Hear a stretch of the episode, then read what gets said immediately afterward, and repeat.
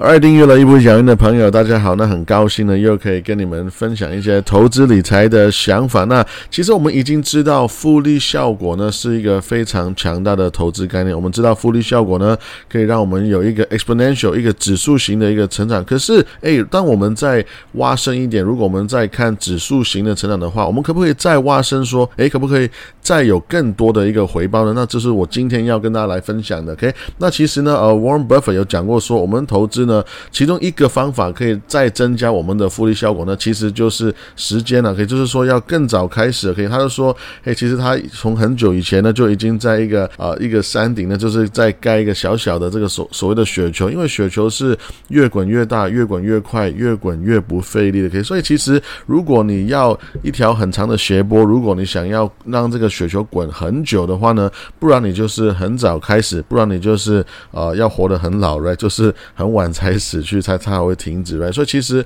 我觉得时间还是一个非常重要，很多人就是少看的一个一个让我们投资成功的一个因素。OK，那其实很多人已经明白到一般的单利跟复利的效果呢，我们那个分别是非常非常大的，因为其实所谓的复利呢，就有点像是一个指数型的成长，然后呢单利就是一个哦几何，就是我们一一一一二三四五六七这样成长，right。所以其实 compound interest 它强大的地方是，它不仅是它成长的速度比单利更快，而且呢，它那个分别那个那个差别却是更会越来越多的，这个是完全是追不上的。OK，所以我们在讲复利效果的时候呢，很多人已经诶，我们很习惯说啊，这个利息呢，我们也可以自己帮自己去滚雪球，所以呢，也有很多人会喜欢做呃可能债券嘛，因为其实债券的利息我也可以自己手动再去啊买更多不同的债券，或者买更多不同的一些 asset，right？所以其实大家已经对复利已经很明白。那可是如果我们今天把像比如说银行的 CD，right？这 CD 可能有机会再跟大家聊更多，OK？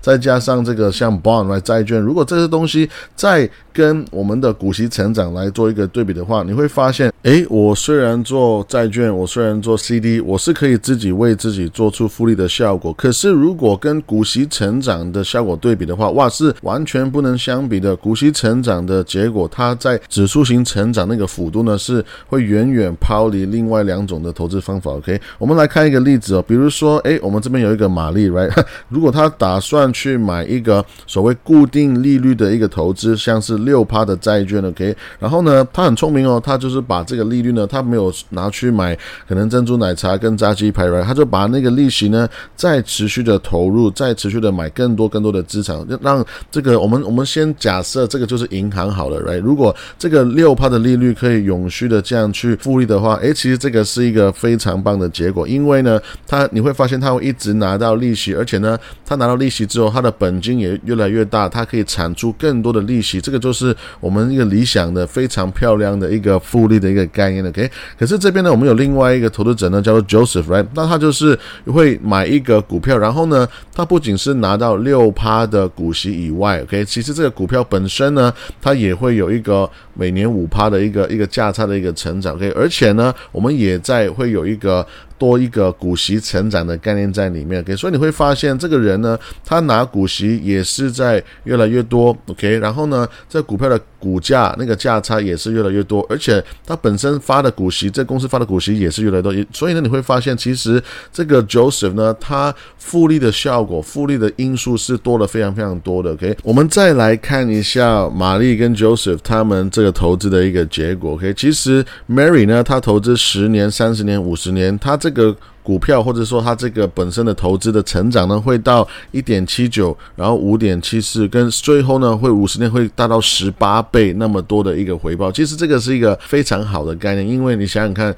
我投资一笔钱下去，我什么都不用做，可是嘿，它成长了十八倍，这个是非常棒，right？可是如果我们再来看 Joseph 呢，哇，这个数字是远远的抛离 Mary 的它一个结果。OK，Joseph 的投资里面有股息，有股息成长，也有。价差的成长，甚至是股数的成长，这方方面面呢，会让 Joseph 的复利效果会远远抛离 Mary 的。OK，我们看到 Joseph 他最后的结果呢是两倍，这十年、三十年、五十年呢是快要三倍、二十二倍，跟最后一百八十四倍。Right，其实如果你光是看最后的结果呢，Joseph 跟 Mary 所差的钱呢是整整有十倍那么多。OK，而且他们一开始都是用一样的本金去投入。OK，所以 Joseph 跟 Mary 都是在做一个被动型的投资，都是做一个就是甚至是你可以说无脑投资，就是放着不动，Right，就是让他自己跑。可是呢，竟然两个人最后的结果是差那么多。OK，我们看到呢，Mary 其实他已经 get 到，他已经明白这个 exponential，他已经明白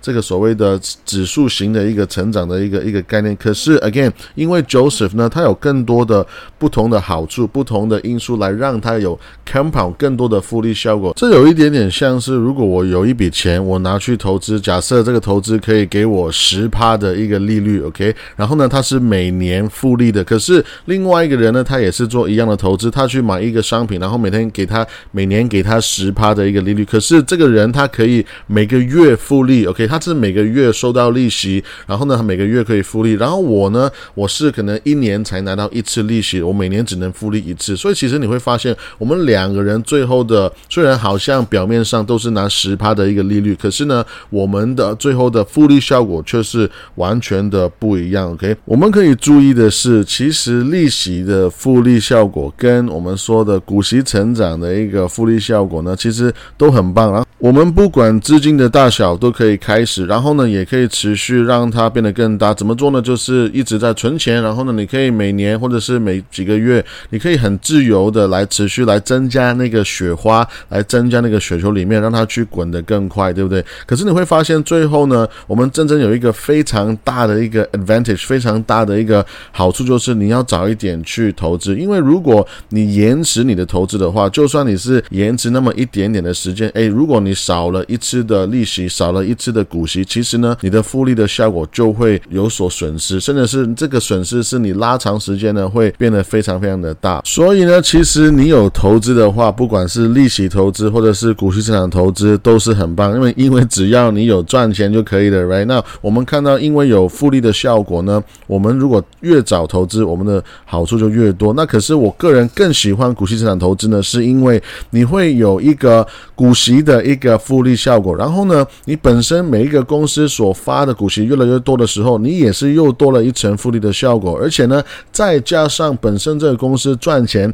它有更多的价差的话，其实我们在这个投资最重要的一个重点是你一定要要再增加你的指数型的一个所谓的一个回报，怎么做呢？就是你要把越来越多的股息，然后呢去买那个股价越来越高的股票，然后呢你的股数越来越多的时候，其实整体你这笔投资哇，你的那个回报就是越来越大。那希望今天的分享对你有帮助，我们下次见，拜拜。